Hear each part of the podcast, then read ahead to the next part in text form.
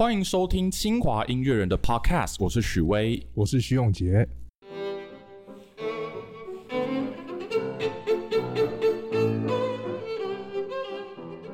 那今天呢，有来宾来到我们的现场。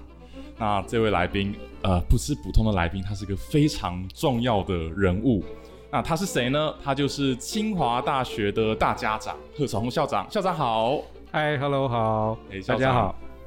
今天真的是非常荣幸能够邀请校长来到这边。其实我们是有很多的事情想要请教校长。大家知道，今年清华大学有一个非常重要的一个里程碑，就是我们的君山音乐厅要动土了。哎，不是，已经动土了。然后就是即将未来我们在清华大学这个校园里面就可以有一个非常好的音乐厅。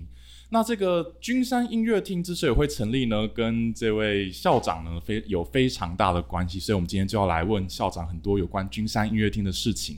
不过在我们进入正题之前呢，我想说，呃，先来跟校长聊一聊好了。听说校长是个热衷的音乐人，是不是？呃，音乐人谈不上了，啊不过爱好者你就是以前小时候大概是爸爸妈妈的关系了哈哦，啊、尤其是爸爸啊很小的时候他，诶，他有一些他有个小故事我可以讲一下，嗯，呃，他在那一个时代哈是于西方的东西刚刚引进整个东亚哦，啊、所以是呃，他是一九呃一一九二零年代哦出生的，日治时期的时候日治时期的哦，他是在在在这个湖南出生的哦。啊、但是他到广东中山大学念书，因为当时中山啊广州是一个比较洋化的地方，嗯，呃，所有的新事物常常集中在这沿海大城市，所以他这个内地的学生就跑到中山大学去念书。嗯那这时候呢，他特别喜欢这个小提琴，哦，但是当年他在家乡是完全没有接触过这个东西，我也不知道他为什么会，呃，突然会着迷这个。然后到中山大学那个时候，呃，应该是马思聪吧？哦，马思聪，对对对，非常重要。他在这个中山大学任教。哦嗯，诶，我这个老爸呢就二十一岁了，嗯就是无论如何说要找他学小提琴，太有太有热情了。有热情。想起来是不可思议的事情。那呃一把老骨头，事实上应该也学不起来了哈。诶，我好奇想请问一下，马思聪是早期的他是中国一位非常重要的小提琴家，小提琴家，非常重要。可能是华人搞不好是第一代的第一第一代，呃第一代的对西乐的提琴家西乐的小提琴家，他自己有一些作曲，但他有一些很多作品。对对，嗯呃呀，总而言之，所以呃，我老爸是这样一个人，那、嗯他是喜欢音乐的。嗯。那后来我们小时候家里面呢，啊，他就会去弄了一个唱机嘛。哦。以前那种唱机是四只脚的，留声机。呃黑胶黑胶那种。黑胶唱片，黑胶唱片对有一个唱盘要放这个唱针黑胶唱片。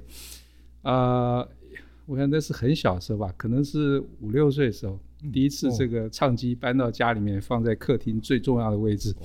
哇，也不便宜的一个留声 机确实是，所以当那音乐响起的时候，那个那个时候是非常呀呀，这对个你整觉得全家的这个气氛都改变了。还记得里面第一次放的音乐是什么吗？哎，不记得了。但是这影响了我们，好，我们几乎家里每一个兄弟因为这样子都受到影响。我大哥很喜欢音乐，我二哥一直到我，所以无一例外哈，全倒。耳濡目染这样。所以这个是应该是爸爸的这个影响了哈。嗯那后来这个小学的时候，大概三四年级吧，嗯，他就找人来教我拉小提琴了。好，这么小哦的，这其实三四年级不算小了啦，还有人更早就开始了。也是对以前我们那时候很多人四五岁、五六岁就被，哦，那个时代，哎，对，那个时候时代就会那时候有有四五岁就也被抓去学蛮多的。蛮多因为我觉得以前小孩在能学的东西不多了哈，啊，对对 那这是一个，所以但是到国二大概就就停了嗯，啊那，嗯，那个时代学这种小提琴啊，或是弹钢琴啊，他们是以兴趣为主，对不对？呃，不然呢？我觉得那个时候一直到现在，恐怕父母都还是天下父母心嘛哈，希望小孩子就是十八般武艺都会啊18般武艺对啊、希望他栽培这个尝试那个。因为我蛮好奇，就说在那个年代，可能古典音乐在大家日常生活中还不是那么普遍的时候，在我们学西方古典音乐的时候，那个想法是说，嗯，想要学习一下西方的东西，还是说，嗯，我不知道哎，就是对，这是其实蛮蛮深的一个问题啊。我我观察我大哥好了，我我大哥比我大十多岁，嗯，我想那个时候的那一代，他们在年轻的时候读书的时候，他们对于西方的文化、嗯。西方的东西是非常的呃想要了解，嗯。因为那等于说完全打开不一扇不一样的一扇窗户。关于这个人的看法，关于事情的看法，社会是如何的不同，所以音乐只是其中之一啦。啊哦，当然也包括呃电影啊，这当时是很重要的一个媒介嘛。那如果更呃参与多一点的人会去呃追寻这个小说啊，乃至这学个诶宗教哈等等，所以当时那个时代是这样一个情形。哦了解。所以校长就是学到国中之后，就先暂时停摆了。对啊，因为要考高中，升学压力，升学升学 就停了，对对。那后来又到了什么时候？大学之后又重启，重新拿起琴了吗？没有哎、其实大家都晓得练琴是辛苦的事情嘛啊，所以你慢慢这个啊、小孩长大了嘛，这个事情多起来了，生活变得复杂，你要能够持之以恒的练琴就越来越困难了。呃，就外物很多了嘛，嗯所以其实就从来再没有这个再再正式好好再来练琴了嗯，但是当然这个。呃，就像我刚刚讲的，我们家里面的这个兄弟们对音乐的兴趣，确实是变成一个终身的，嗯这确实是如此。嗯。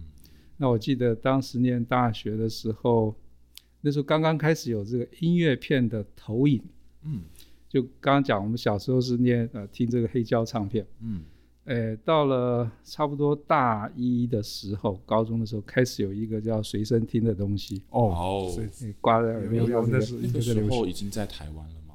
哎，反正那时候我记得我第一个花了六千元买了一个 Toshiba，哦，都是哇吧？，好贵啊，在那时候那个时候价来说，看那时候所我得。但是我也记得我第一次把这个两个耳机放在我爸爸耳朵上的时候，我觉得他震整，个震惊的太那种潮了对对对，怎么可能不那种干净，而且就是嗯呃非常非常非常好的声音。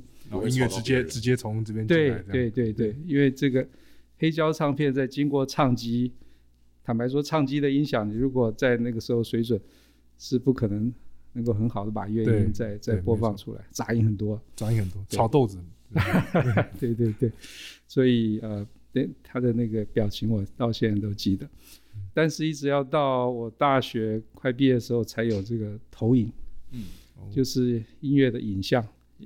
那我记得那时候在活动中心看到第一次的投影是呃一个卡拉扬的，就是贝多芬的田园哦，啊，那卡拉扬那个指挥的手势大家都会注意到嘛，哈，对对对，那闭着眼睛投影在一个大荧幕上面，但是现在想起来呢，画质并不好啊，但是在那个时候也是非常的 shock，是不就是是第一次可以看到第一次交响乐团？第一次看到乐哇团实际的演出，看到卡拉扬，看到随着他的手声音这样子出来，所以那个时候的感动吧，哈，我也印象很，到现在都还还很深。我常常在想象，就是以前那个年代，第一次听到这样子的音乐，看到这样子的音乐演出，跟我们现在我们这个时代已经很难想象那种感动，嗯。因为我们随时随地打开 YouTube，可能有些小孩子他在讲话之前，他就已经每天都在看到这些东西。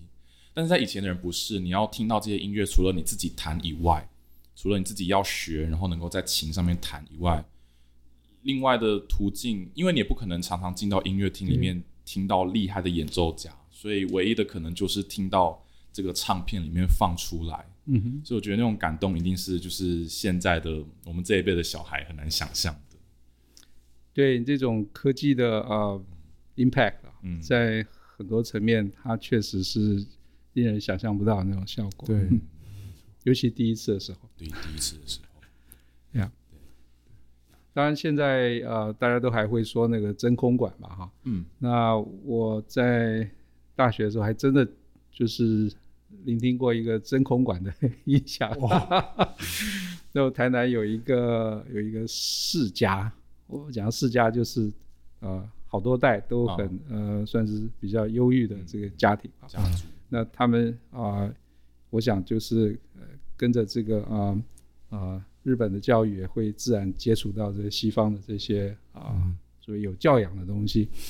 呃，那他这个就是很喜欢这音乐，嗯所以他就呃家里面放了还不止一个，好多个这个真空管的这个音响。那也是一样，那次我们也是第一次到他家里听到，哇，这真空管的音响，哦，那应该那又完全不一样，那又那跟那个头须板又不一样，头须板不一样。呃，呃，当然，而且在他家还听到一个很奇特的东西，当然现在可能也不啊、就是不啊、不稀奇了。但那时候是第一次听到叫 Minus One 的这个啊、嗯，的这个唱片。Minus One 意思就是说，他是让他的孩子，他孩子学钢琴，就弹的也蛮好的，让他孩子去练习协奏曲的。那 Minus One 就是把独奏的部分拿掉的那个哇那个时候在那个时候、哦有这个 Minus One，哇，哇那个时代就有，而且是黑胶唱片，哇这不可思议哈、不可思议。哦，我好像 有想象印象，有点像卡拉 OK 的概念。哎，对对对对对对，现哦，在所以那是以前的时候就有了。是啊、哇那就是呀五十多年前，啊，哇，震惊！所以你可以想象说，大概要怎么样的家庭哈哈，才可以、嗯呃 afford 一个既然这个 minus one 的唱片在家里面。还有小孩子可以拉协奏曲，对对对对对，哇，真的是很很特别的体验。我相信那个年代应该很少人有，嗯，有这样子的经历，就是可以这样子接触音乐，所以真的是很特别。诶，那我听说校长除了拉小提琴以外，也会拉大提琴，对不对？其实都不会啦，就是摸过一下啊、其实大家会有一个嗯、生活和生命的历程嘛哈，嗯所以你可能在不同时候对不同的乐器有产生不同的兴趣。那大概一般人都说大提琴那个音域跟人声比较接近，对，对，跟人声最对最最最有共鸣哈。对，那所以你差不多到了周年的时候，反正这个看过千帆这个百川，开始有一些 啊感触嘛哈。啊，所以这个时候你会觉得大提琴似乎更能够跟你产生嗯。共鸣，共鸣。所以啊那时候就很巧，呃，刚好我家附近就住了一位这个呃大提琴老师，哦。那哦，我也是突然之间这个呃呃偶然发现的，所以我说哎，那就好吧，既然我既然如此，因为大提琴很大嘛哈，对对对，那要扛进扛出到很远的地方学琴。那个时候坦白说啊、学校的工作还有我的家庭，真的也是都很忙碌。嗯忙碌，啊、要有一个这么大规模的这个学琴的旅程，也是蛮蛮 luxury 的。嗯。所以既然在家附近的话，这就很容易，琴带一杯走过去，三分钟就到了哈。哦。所以就这样子开始，那个是大概四十五岁的时候，哦，就是就开始跟他学了一点点大提琴吧，但也没有几年，大概学了三年吧。嗯。嗯，哦，那校长比较喜欢小提琴还是大提琴？啊、就像我讲，在不同的阶段啊，会有不同的感触了。对，嗯啊、小提琴的表现力确实相当强。对对对，啊、呃，但是确实到我觉得中年以后会比较喜欢大提琴。你现在要要我自己呃，如果是挑一张唱片的话，你你很容易你会跑到、呃去选大提琴那边的。嗯，那校长平常都现在呃，平常都喜欢听哪一种类型的音乐？还是听古典音乐为主吗？对，就是从小养成的习惯嘛。哦啊嗯嗯，我们小时候没有其他类型的音乐。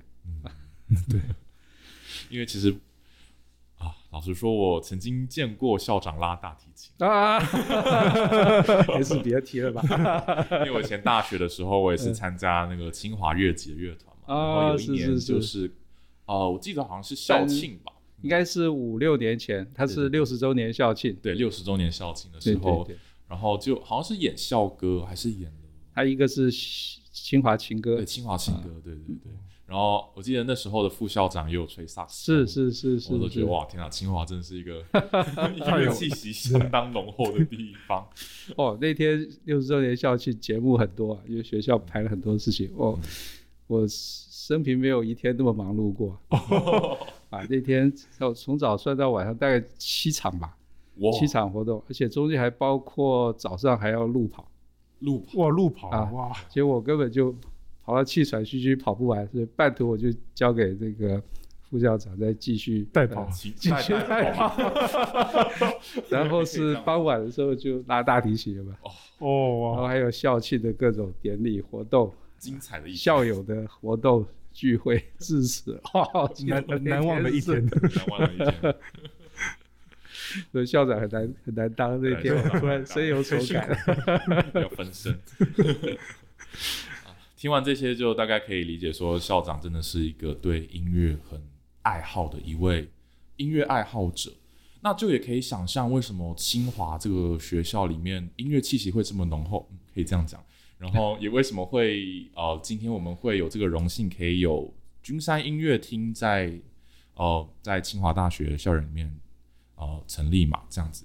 所以呢，好，我们现在就来跟校长请问聊聊，就是说，哦、这个君山音乐厅它当初成立的契机是什么呀？是什么样的一个想法？好，其实呃，就像你可以呃可以了解到，那我们对那个音乐对音乐厅当然有一种向往了哈。嗯，特别是呃，我常说我们那一代的这个成长环境是叫做贫穷经济，嗯嗯，所以有一张唱片觉得很幸福，然后坐在音乐厅里面，那觉得是天堂。天堂天堂，对，所以啊、呃在清华大学里面，如果有一个音乐厅，嗯。当然是我会觉得那是一种一种非常棒的梦想。啊、但是这种事情不是强求可以嗯。可以的可以做成的，嗯。就是也有一些机缘啊。嗯。那这个机缘，我觉得有有两方面了啊。嗯。一个方面是学校就有一个大礼堂啊，嗯。嗯。但是也不瞒各位啊、说哈，呃，音乐厅这件事情，我确实在啊、刚接任校长没多久，嗯。我就去探索过一些可能性。学校有几个场地啊，嗯。嗯。说哪一个可以把它做成接近音乐厅的状态。哦。你当然知道，好的音乐厅要条件是很严对的哈。那当时评估了三个嘛，大礼堂一个，合琴厅一个，还有一个就是这个万红馆嘛，哈那个哦国、国际啊、国际会议厅，对。国际会议厅，那有找了三啊、两组建筑师，每一组建筑师也都找了一位呃音响的建筑音响的专家跟他们搭配。那两组音乐呃建筑师都做过国内的音乐厅的案例，所以他们都是有经验的人。他们搭配的也都是这个啊、建筑界少数哈、对音音乐音响啊有经验的有口碑的。那这两组的评估呢，不约而同，异口同声都是一样的。就只有大礼堂比较适合。嗯，哦，就合琴的啊、呃太小了，对，有点小啊，然后它的结构也比较单薄。那另外呃，诶万红，馆国际会议厅呢，它原来的设计就是电子放送的那一种啊。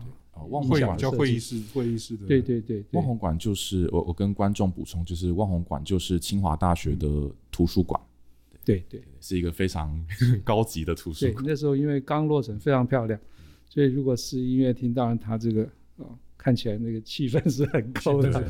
啊，但是它的呃结构，特别是音响的设计，如果要变成音乐厅的方式的话，那个要大动干戈。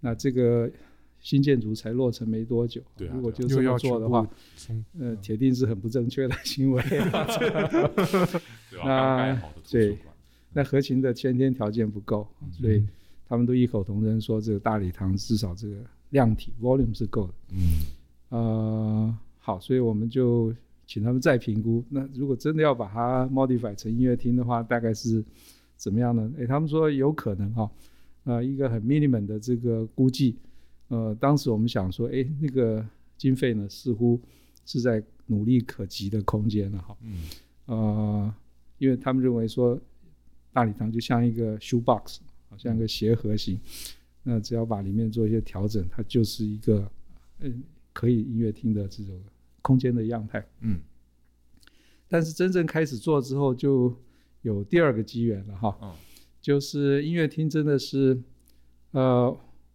我知道这是件非常困难的事情，它绝不是只是做一个普通的建筑设计和房子。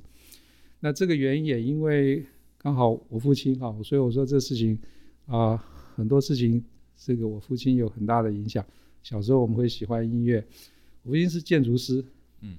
嗯。那他曾经非常少的呃接触到，就是作为音乐厅啊这样一个特殊的功能的建筑物。嗯。因为建筑物里面啊、有几种特殊的类型，像音乐厅、图书馆、医院，好、等等，这些都是有一些非常专业的特殊的功能。嗯，嗯一般的建筑师如果率尔操刀的话，哇，是会出问题的出。问题。嗯所以他很早的时候就啊、跟我提到过这个事情，就是这个所谓残响这件事情。残响啊，那对他们建筑来说，建筑师来说，这是一个很神秘的东西，哦，因为他不知道用什么方式可以控制那个残响。，这是另外一个专业。对，这是另外一个专业。但对建筑师来说，这个就非常神奇哈、神秘。但是他知道他的建筑，呃，这个音乐厅的成败跟这个有很大的有很大关系。对的关系，对，所以我知道说这件事情呢，啊，一定要找厉害的这个团队哈，不然只是找建筑师的话，钱花了，但是音乐厅不能用。效果就没有对达到。所以这一件事，我刚刚讲的啊，这个音乐厅有第二个机缘，就是就刚好这个魏武营这个团队啊，嗯那我们有一点这个啊，可以这个连上。那当然，这个主要人物是这个罗新华建筑师嘛，嗯。那因为他是魏武营的建筑师，嗯。那刚好他 是呃先附在成大建筑系的学生，哦，那么高，所以我不问他问谁呢？那我当然就去问他说：“哎，我们这东西，他说好，我来看看吧，哈，因为评估看看。那看完之后呢，他也知道这个改衣服比做新衣服更难了。嗯啊，那他毕竟是建筑师，他虽然做过魏武营，他也谈不上说是真的能够独自来决定这个啊音乐在这个建筑物里面的流动的效果啊。嗯所以他也要找他的魏武营的伙伴，就是这个徐雅英。那徐雅英其实人在巴黎，他的工作室在巴黎，他是一位老先生，八十多岁了。哦，呃，结果发现他是老清华的校友，哎呀，喂，那么巧，真的这么巧。巧。所以他因为呃在呃远东这边也有一些这个案子在做，比如啊、我记得上海歌剧院也是他在弄。哦哦，哦，所以他就利用这个到远东来的时间呢，就抽空也来清华。那他也跟我们看了场地，他也回去这个提出了一些想法。嗯所以在这个情况之下呢，啊、这个诶罗新华建筑师跟徐雅英等于音响哈这两个灵魂的人物，就完全就呃，好像就呼之欲出了哈，这个事情是嗯有可行性。那他们刚好也都是这个魏武营的这个最核心的团队嘛。嗯那于是乎由他们再结合了呃音响啊、灯光啊、其他的各方面的机电啊等等，就这一班团队呢，就是啊魏武营原班人马就移驾到清华 那当然我们其实真的很感激他们了。对啊，真的真的因为改一个旧房子是非常非常啰嗦。嗯那个罗建筑师跟我说，他第一件事情花了六个月的时间，才把我们这个大礼堂每一个细节，建筑上的细节，就什么地方有什么结构，尺寸是怎么样，才弄清楚。弄清楚。哇，因为这房子也五十年了，对啊它的原始的设计图对对，图面其实有些也所谓找不到了，找不到了。找不到，所以怎么样去 recover 这个嗯原来的设计，他光是这件事情他花了六个月。那如果做一个新设计的话，这些时间都不用花的。对，嗯没错，好，所以这两个机缘吧，就是学校有一个大礼堂，嗯那又刚好有一个魏武营的团队，嗯那我想这才使得这个啊把它变成音乐厅是嗯。具有可行性。我跟如果说有观众不知道的话，魏武亭魏武营是在高雄的一个很大的艺术中心，那它跟台北的两厅院、台中歌剧院是并列是台湾的呃三个最重要的艺文中心这样子。对，所以说，如果能够有跟魏武营一样的规格的话，那 那真的是是。非常非常高的一个规格，而且还有天时地利人和。徐雅英跟我保证了，他说这个音乐厅啊、做成之后，绝对是国内跟这个级就是厅院啊嗯，啊、同级的。同级的那哦他说，如果运气好的话，就说明成可以成为这个国际级的这个水准了。哇，哇，太令人兴奋。太太令人期待。不过当然，这个徐老师也带给我们不大不小的这个头头了哈，因为他原来说可行哈，可以这个编成一个音乐厅规格的啊改建，但是后来他希望做更好一点，于是乎他就提出了下一步这个改造的方案，就是把屋顶推高。哦，哇，那你想这个把人要拉高还要 还要困难，对，因为我们这个大礼堂房子，你知道它中间没有没有柱子嘛没有柱，子，对，嗯所以就其实靠它是靠四面墙把这个屋顶撑着的。撑起来。但是现在把屋顶掀掉之后，这几面墙到底自己还站不站得住呢？啊，对啊，嗯啊呃嗯，这对这又是五十年了哈，对啊，对，所以而且当时的造法它并不是有这个就是打很深的地基，嗯，它只是哦像一个壳子就把它放在地上，基本上是这样一个概念。嗯，那这壳子你把屋顶拿走了之后，这壳子究竟不稳定还稳不稳啊？所以其实呃，这个在建筑工程上面是蛮大的挑战很。大挑战。但是因为音响大师说我们要这样做，所以这个罗新华就是毛起来配合哇，啊、这些事情就是克服了非常多的困难。嗯。那我们的君山音乐厅未来会是一个葡萄园式的音乐厅，对不对？对，徐老师希望是能够做到这样哈，嗯。但是毕竟呃，它已经是一个寄存的空间的样态，嗯。它是一个长方形的啊嗯斜盒子式。那当然，这个一般大家说也不一定有定论了哈，嗯。因为维也纳那个音乐厅其实也是传统的嘛，长方形。斜盒子式的，嗯，所谓镜框式的哈，嗯就是舞台在前方，观众在前面。嗯那它效果也很好，嗯，所以没有说一定就呃葡萄园的影响会更好。更好。嗯但是它确实比较迎合现在呃当代的这种互动的对，呃听众和演出者关系嗯的这种情境。喜欢把就是演奏者放在呃观赏者的中间，对对而不是只是隔着两边，然后有一道墙隔在中间的确这个概实确实念，这样子。所以在现有的空间之下，它就尽量调整。嗯，呃，等于说现在是半葡萄园式，嗯它还是这个呃观众席这一头还是比较大，嗯就是这里葡萄比较多 那你那个舞台后面葡萄比较少少一点，一一两颗葡萄这样子。对但是四周都有葡萄。哦，好期待，好期待。那我们都很期待这个君山音乐厅的建成。那不知道校长对这个音乐厅有没有什么期许呢？他希希望未来在清华校园里面是一个怎么样的角色？对，其实呃，以国内大学来说哈，除了这个艺术大学啊，像北艺大有一个音乐厅，呃，一般来说情况不错哈。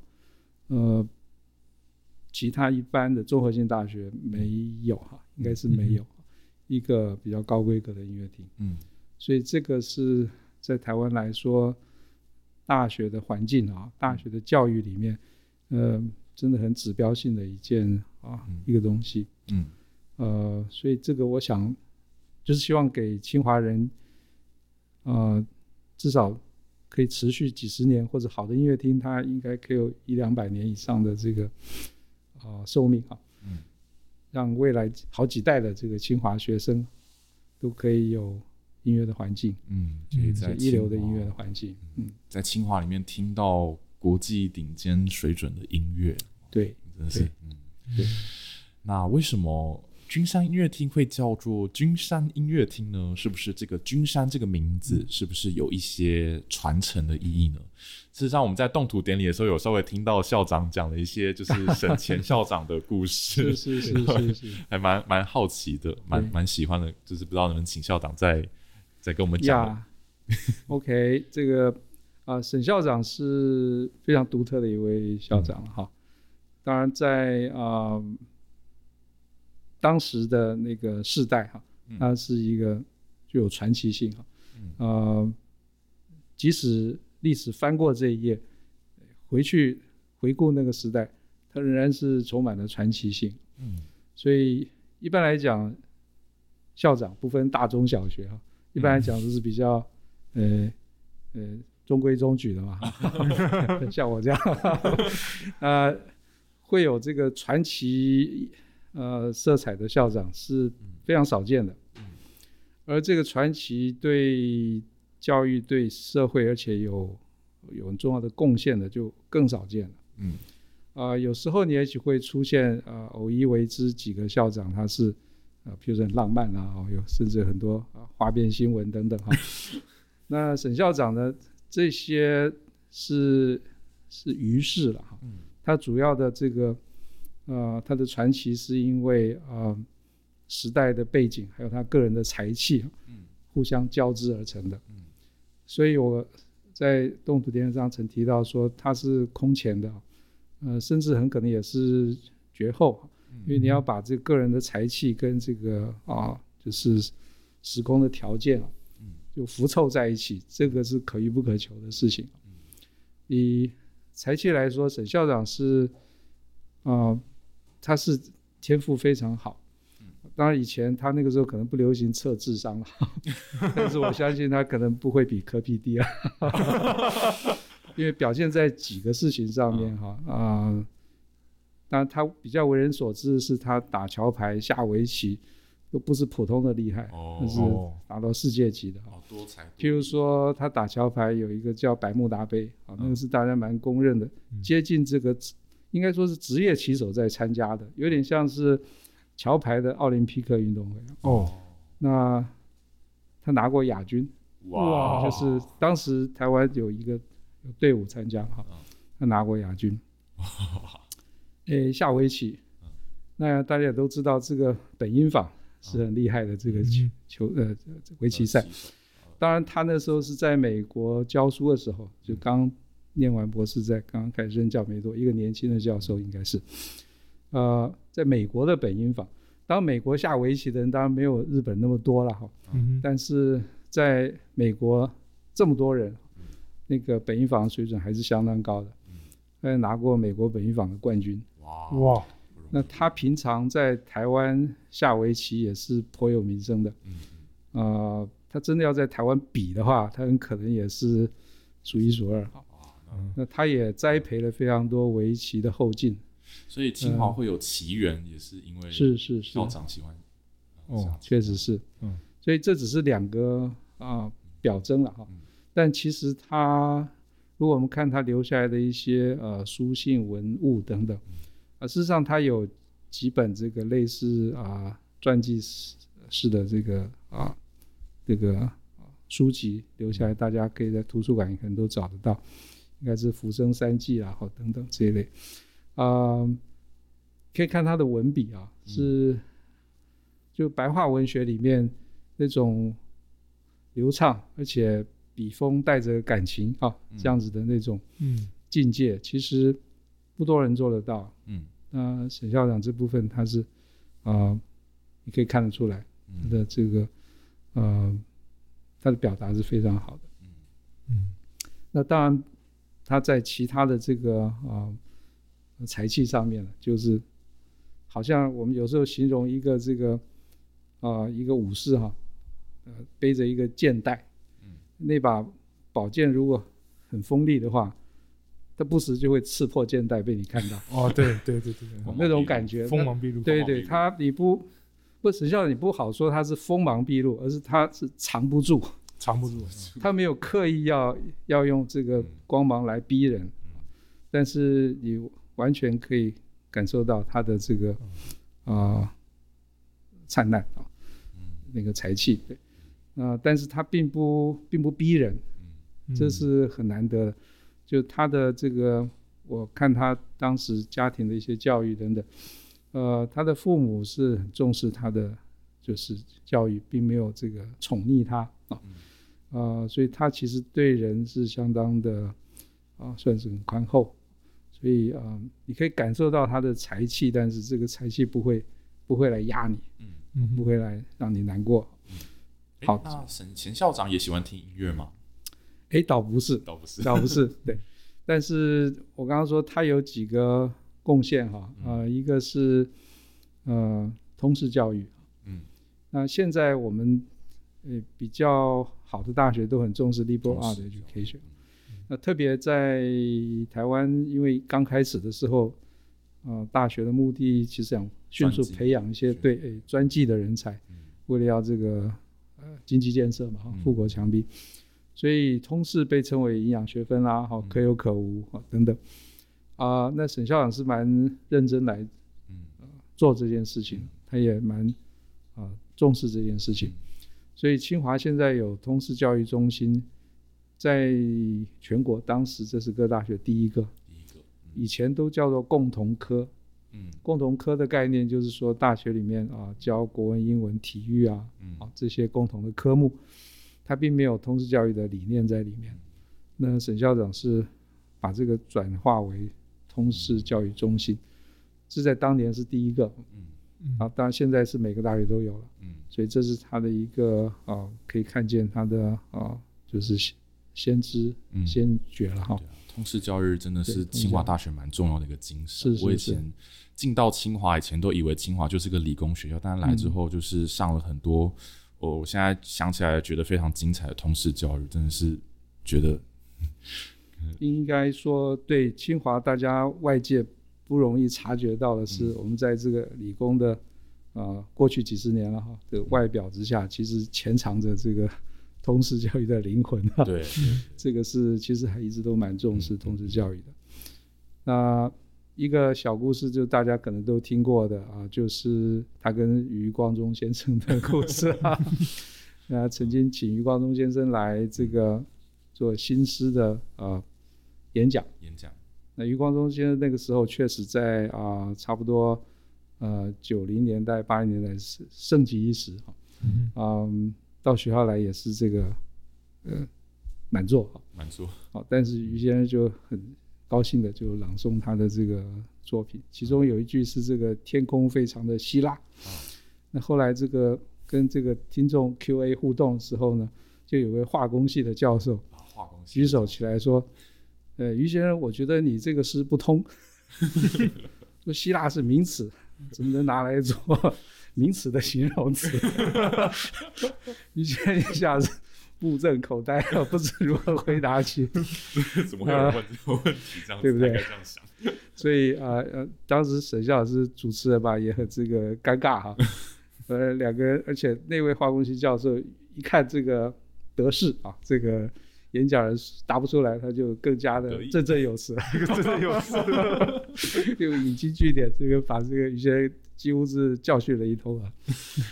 于先生这个觉得不可理喻吧，所以就草草散场。那那个时候，呃，沈校长他后来跟我们说，他就因为他是邀请人嘛，嗯他知道一路陪不是。那于先生本来这个答应要在这个清华学校里面住一晚的，哦结果就拂袖而去。那就是陪着他坐火车啊，哦因为那个时候还没有这个高铁，对对，高铁高速公路也不，我记得那时候只见到杨梅，还没碰到新竹，而且晚了，所以就然后坐火车，坐在火车上，咕咚咕咚咕咚咕咚这样一路坑到台北，那在路上一路跟余光中赔不是，哈校长也陪他到台北，是是是，啊，反正余先生那时候就说你们清华是文化的沙漠。疯子的乐园，哇 就这里面只有除了疯子在这个沙漠里面什么都没有原。来这个称号从那时候 是。就 那当然，这个后来啊、呃沈校长他呃经过一番努力嘛啊、确实也成立了人文社会学院啊、同志教育中心啊，呃，他觉得氛氛围有所改变。嗯。那后来有个机会，他再请于先生来学校的时候呢，呃，就没有这个疯子提出那样的问题了，呃，而且他觉得这个回馈很好啊，所以于先生后来就呃演讲会后就就跟这个沈校长说，清华呢大有进步哈，已经不再是文化的沙漠了。嗯沈校长就开玩笑回他说：“但是仍然是疯子的乐园。”这也不是不好，是是是，所以把这就是说，这个沈校长他在这个学校的啊、艺术文化哈、嗯。这个通识教育的着力了哈，这是一个一个也算是一个呃插曲，但是可以具体而为描写出那个大学的情境氛围的改变。嗯嗯，哇，这样听下来就觉得真的是一个很让人敬佩的一号人物。呀，当然，沈校长他其实对呃呃国内也有很多其他方面的贡献，嗯，那个比较是这个政治面的啊。啊，啊、因为他的呃家世的关系，所以呃当时大家晓得嘛，基本上还是这个啊呃就是国民党的这个啊这个一党的这个政治。那其他的这个反对声音呢，被统称为党外嗯啊、一直要到后来才会所谓真正呃民主进步党才会有创党这件事情。嗯那很长时间都是在这个跟这个国民党的这个啊冲撞啊这个这个这个情势之下嗯发展。那我们现在如果看这个世界上其他国家在这个民主化过程里面，都会有这个执政和这个反对之间的冲撞、流血啊，各种的这个冲突。呃，那沈校长是被双方所大体上能够信任的啊，嗯一个一个人啊啊，这个就是我刚刚讲他的才气啊，跟他的这个时空的条件、个人的条件要符凑在一起，那才有可能扮演这个角色。嗯呃，总而言之，他有这样子一个啊位置，嗯，那在这位置上面，他也啊恰如其分的，就是使这个冲突的过程呢有所这个缓有所缓和，能够能够能够往前走啊，但是嗯不至于对社会造成过过大的伤害。嗯。啊，这个是不容易的事情。那他讲过的一件事情就是说，这个美丽岛事件嘛，那那一次是很大规模的一次嗯。这个群众抗争。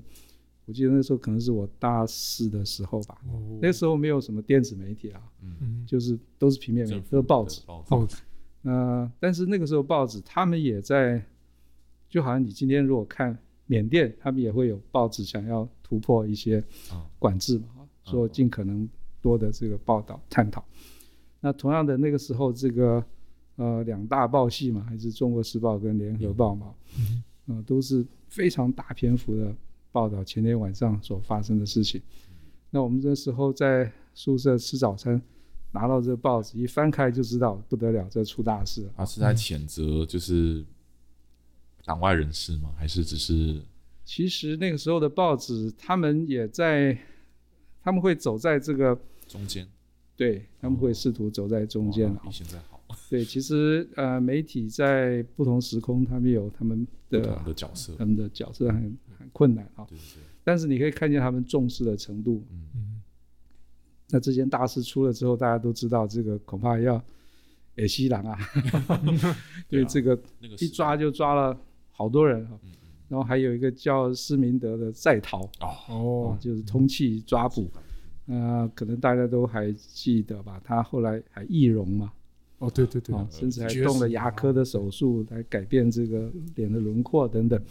呃，呃，基本上是因为他是头号要犯，那既然这个经过一番功夫，后来嗯，他还是被抓到了哈。总而言之，所以有所谓呃军法大审嘛哈，嗯要审这一这一这一批。那、当然大家都认为说这一下一定会啊、有人要要人头落地，哎，人头落地 啊。那沈校长他他后来提到过说，这个就有一次蒋经国先生这跟他单独谈话啊、问他的看法。那沈校长就说他呃讲的一句话的方式是这样讲的，他说血一旦流到土里面，就收不回来了。哦，所以这个我想，呃，我们如果想象西部啊，或者是当年这个东门菜市口 这个感人头的嗯。嗯。那种场景，一个把一个生命结束，他的血流在地上，流到土里去。他，就永远都在。所谓收不回来，意思就是说这个是难以和解，对。就是难以这个弥补。对星火燎呃，，所以这个有很多重的意象跟含义了。所以我想，这个他说这个金国先生听到之后就呃沉默良久了。嗯。那总而言之，后来我想，我们今天回顾历史的话，可能有多方面的意见了哈。嗯但是我想，沈校长也代表了一个重要的 input。嗯嗯所以后来果然啊，这个这么大的啊、一个冲突哈、其实没有枪毙一个人，嗯包括这个施明德，嗯所以这个是呃沈校长也是一个我们现在所知道的故事之一了哈。但是当时我想发生的各种的事情，林义雄命案哈等等，呃，他也都有很大的这个帮忙协助哈。所以包括啊、呃当时很多这个美丽岛的呃相关的人哈，那、其实跟沈校长都还有蛮好的这个互信跟啊、友情，所以这都是可能啊我们可以看得出来，嗯，沈校长他的以特殊的这个位置，在这个当时社会所做的不为人知的贡献。嗯。呀，这些就是一个啊、很特别的沈校长。嗯。好，所以这个呃音乐厅哈，它如果是代表着一个一种校园的声音哈，嗯。代表着一种大家可以啊、呃怀想的一些、事情的话，那、用来纪念一个啊、清华独特的校长哈，嗯对于学校对于这个社会有独特的贡献的人，那也是蛮蛮好的。意义重大的。对我自己身为一个清华的校友，其实我自己以前对沈前校长真的也是非常非常不认识，甚至几乎没有听过这个名字。但是因为就是这个机缘，可以重新认识这位前辈，真的是觉得、高兴。很特别的一位，对啊今天真的非常感谢校长可以来跟我们聊这么多，然后让我们听了很多以前可能不是那么知道的故事，真的都非常的精彩。谢谢校长。又谢谢让我有机会跟大家分享一些过去啊、生命中点点滴滴，希望大家都喜欢音乐。你刚刚收听的是清华音乐人的 Podcast，我是许巍，我是徐永杰。我是贺成红，我们下次见。拜拜。